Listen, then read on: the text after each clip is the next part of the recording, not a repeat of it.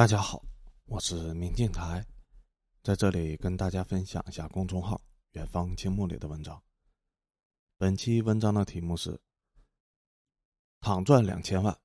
上海富人发财真容易”。文章发表于二零二三年五月十九日。普通人一辈子可能都赚不到两千万，但上海的富人却可以躺着轻松的把这个钱赚到手。在全国楼市萎靡的当下，上海却出现了排队抢房的现象，抢的还是超级豪宅云锦东方，最低两千五百万元一套，最高上亿元一套，一群富人排着队抢房子，开发商压根儿就不想要客户，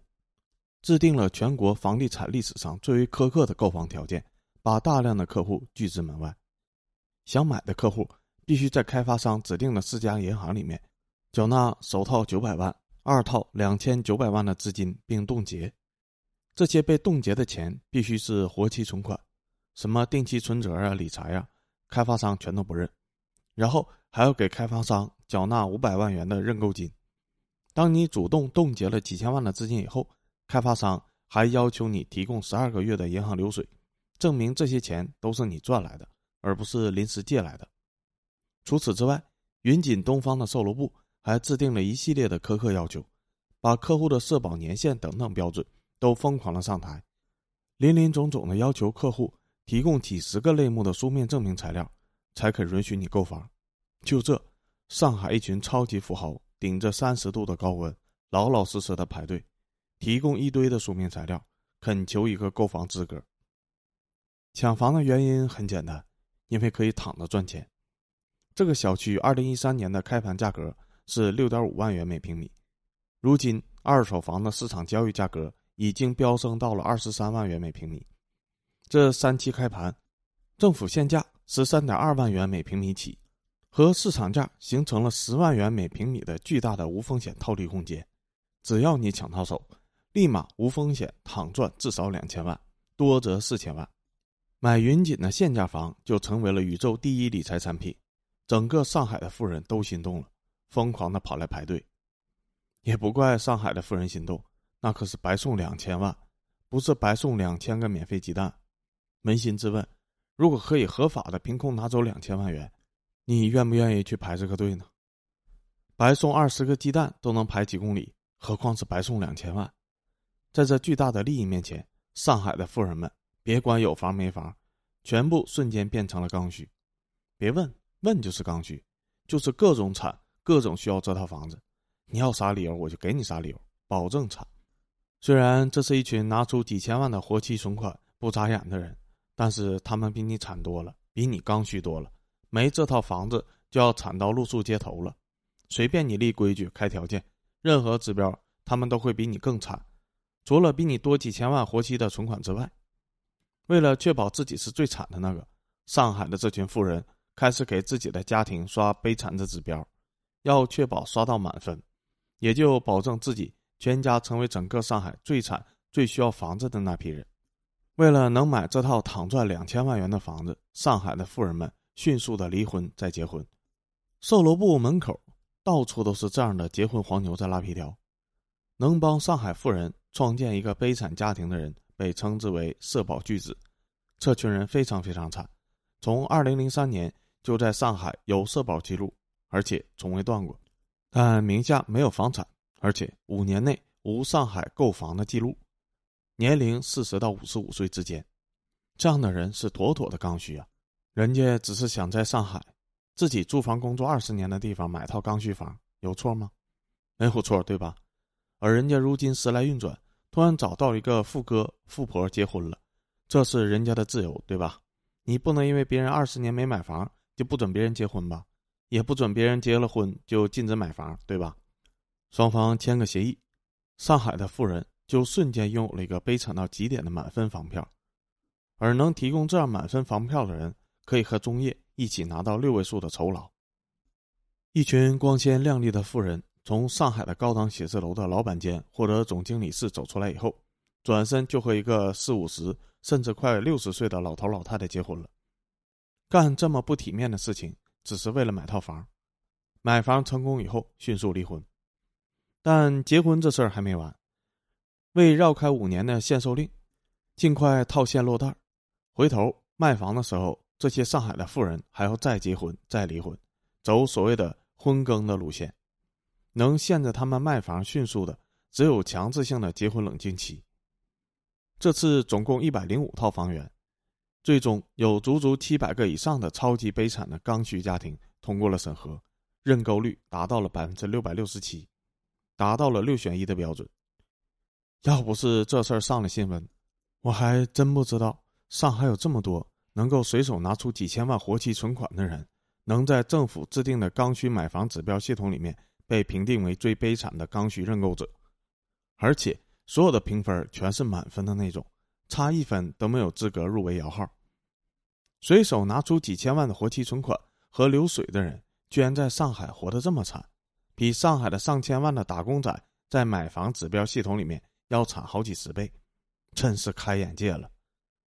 果然呐，越有钱越不幸福，越有钱越住不上房子。云锦东方制定了上海最为苛刻的购房门槛，也创下了上海新房认购制度推行以来的积分新高。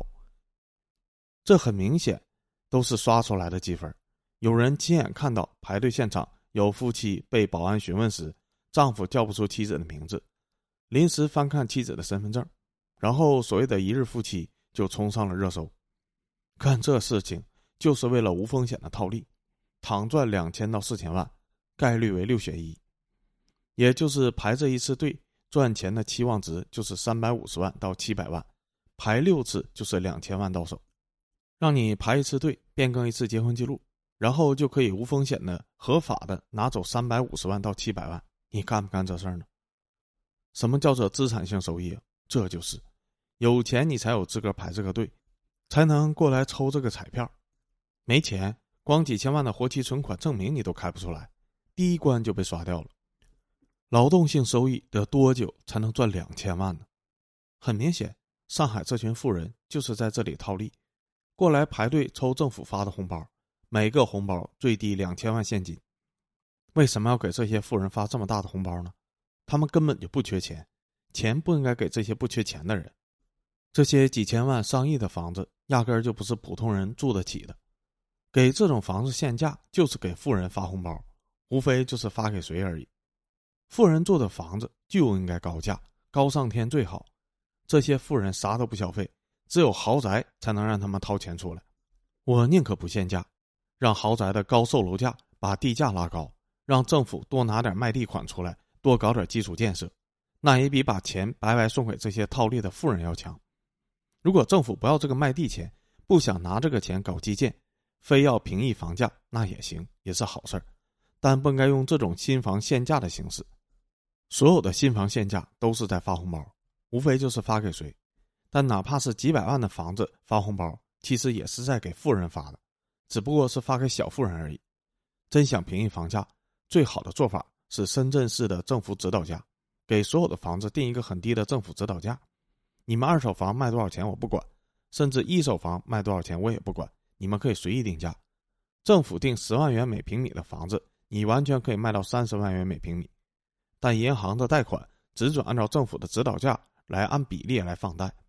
只按照十万元每平米的估价来放贷。如果你们真的能卖到三十万元每平米，那是好事儿，别管房价多高，至少把银行给摘出去了。银行的资金在这里是没有风险的，不会有坏账的可能性。银行没有风险，你们爱炒就炒呗，风险自负就行，反正别想绑架银行。但实际上，只要银行按照政府指导价放款，房价很快就会回落到政府指导价附近。深圳市当初高出政府指导价那么多，现在已经全面跌到了政府指导价附近了。因为没有银行资金的介入，不可能有任何的资金支撑得起那么高的房价。按照政府指导价来放贷款，实际上就是提高了首付的标准，大幅度的降低了银行风险，也一定会压制房价，导致房价。迅速向政府指导价靠拢，这比什么新房限价要高明太多了。政府没少赚钱，银行风险大降，成本极低，而且利用这个制度，其实也可以随心所欲的引导房价，无论是一手房价还是二手房价都可以引导。对真正的刚需购房者而言，降价才是硬道理，降价才是硬实惠。三百万的房子一分钱不降，把首付从三层给你改成一层了，然后让你赶紧签字买房，你觉得这是在护你还是在坑你？三百万的房子改为两百万的政府指导价，然后银行只按两百万的估价放贷款，最终导致房价在一年多的时间里面慢慢的滑向两百万，最后你两百万真的买到了，而且是大量的二手房供你挑选，你觉得这是在护你还是在坑你？政府指导价这个制度利国利民利银行，只有高杠杆的炒房客受损了，比什么新房限价制度要高明太多了。新房限价制度单边损害了开发商和政府让渡出来的利益，老百姓根本就拿不到，全被炒房客各种形式拿走了。二手房的价格依然那么高，无论你制定什么样的制度来筛选都没用，都一定会有炒房客找到你的制度漏洞，要么大规模的误伤刚需，要么就只能默认炒房客包场。而且就像这次云锦东方，总共就一百零五套房，可以无风险套利接近三十亿元。别说你不可能制定出炒房客绕不过去的制度，就算有这样的制度，这三十多亿最终也是一百零五个人分，而上海市总共有两千五百万的老百姓，与其让一百零五个人瓜分三十亿的盛宴，为什么不把三十亿拿出来修路、修地铁呢？当路面保养费也好啊，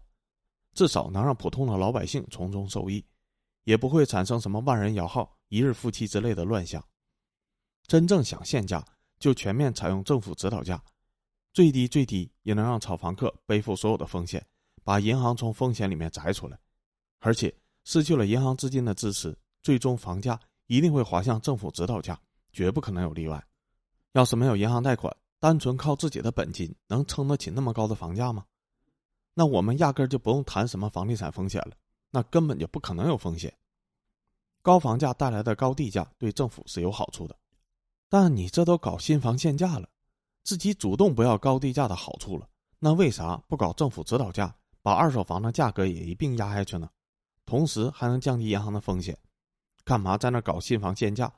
把富人聚集起来抢房假结婚，让各种突破道德底线的乱象刷新民众的三观呢？优劣如此明显，根本就没有办法比呀！所以建议上海全面普及政府指导价制度。不要让少数的富人通过购买限价新房瓜分本应属于大众的利益，那让渡出来的三十亿的财富，凭什么只分给一百零五个人？